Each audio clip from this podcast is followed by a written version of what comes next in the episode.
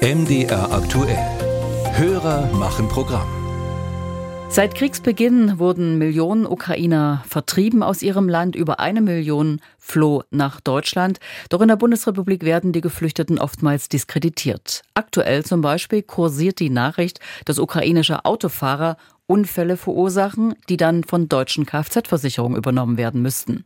Auch unser Hörer Andreas Sova aus Suhl hat das gehört. Er fragt daher, Stimmt es, dass bei einem Unfall mit einem ukrainischen Kfz und man nicht schuld ist, die eigene Versicherung auch den Schaden am ukrainischen Fahrzeug komplett übernimmt? Und warum ist das so? Werde ich dann in meiner Versicherung höher gestuft? Tja, was ist dran? Mein Kollege André Seifert hat nachgeforscht, ist heute Morgen bei mir im Studio. André, zu welchem Ergebnis bist du gekommen?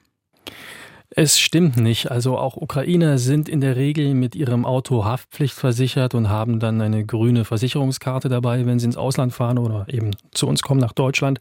Und sollte nun ein ukrainischer Fahrer einen Unfall verursachen, dann zahlt selbstverständlich dessen Versicherung für den Schaden am Auto des Unfallopfers. Und zwar in jedem Fall. Da gibt es auch keine Sonderregelung für Ukrainer. Nun ist es ja in Deutschland generell nicht erlaubt, ein Auto ohne Haftpflichtversicherung zu fahren. Dennoch geschieht das hin und wieder und sicher sind hin und wieder auch ukrainische Fahrzeuge ohne Haftpflicht bei uns unterwegs. André, was passiert bei einem Unfall mit einem unversicherten ukrainischen Auto? Hm. Also angenommen, mir fährt ein Ukrainer an der Ampel in mein Auto, äh, klassischer Auffahrunfall und dessen Auto ist dann nicht versichert, dann kann ich Ansprüche an einen Entschädigungsfonds stellen, den die deutschen Versicherer genau dafür dafür eingerichtet haben.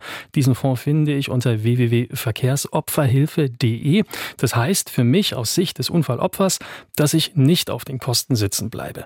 Aus Sicht des ukrainischen Unfallverursachers heißt das wiederum, wenn er ohne Haftpflicht einen Unfall baut, kommt der Fonds nur für den Schaden am gegnerischen Fahrzeug auf. Den Schaden am eigenen Auto, also am Auto des Ukrainers, den bezahlt der Fonds nicht. Für den käme eine Kaskoversicherung auf. Hat der Ukrainer keine Kaskoversicherung, ja, dann bleibt er auf den Schaden Schaden sich sitzen. Und wie oft kommt es zu Unfällen mit unversicherten ukrainischen Fahrzeugen? Gibt es da Zahlen? Ja, die gibt es. Ich habe die beim Gesamtverband der deutschen Versicherungswirtschaft abgefragt. Es gab in der Bundesrepublik von Juni 22 bis Juni 23 insgesamt 341 Unfälle mit unversicherten ukrainischen Autos. Das ist also, ja, runtergebrochen täglich knapp einer. Und das ist dann doch sehr wenig. Und äh, in dieser Statistik wird übrigens nicht erfasst, wer Schuld an den Unfällen hat. Wenn das so wenig sind, wie kommt dann die Nachricht in die Welt, auf die sich Herr Sova aus Suhl beruft? Das habe ich Herrn Sova selbst gefragt. Er sagte mir, ein Bekannter habe ihm das erzählt. Und dieser Bekannte sei wirklich in einen solchen Unfall mit einem ukrainischen Auto verwickelt gewesen und dann habe eben seine Versicherung zahlen müssen, die Versicherung des Bekannten. Und ich habe dann gefragt, ob eben dieser Bekannte für ein Gespräch mit mir bereit sei. Und die Antwort war dann nein.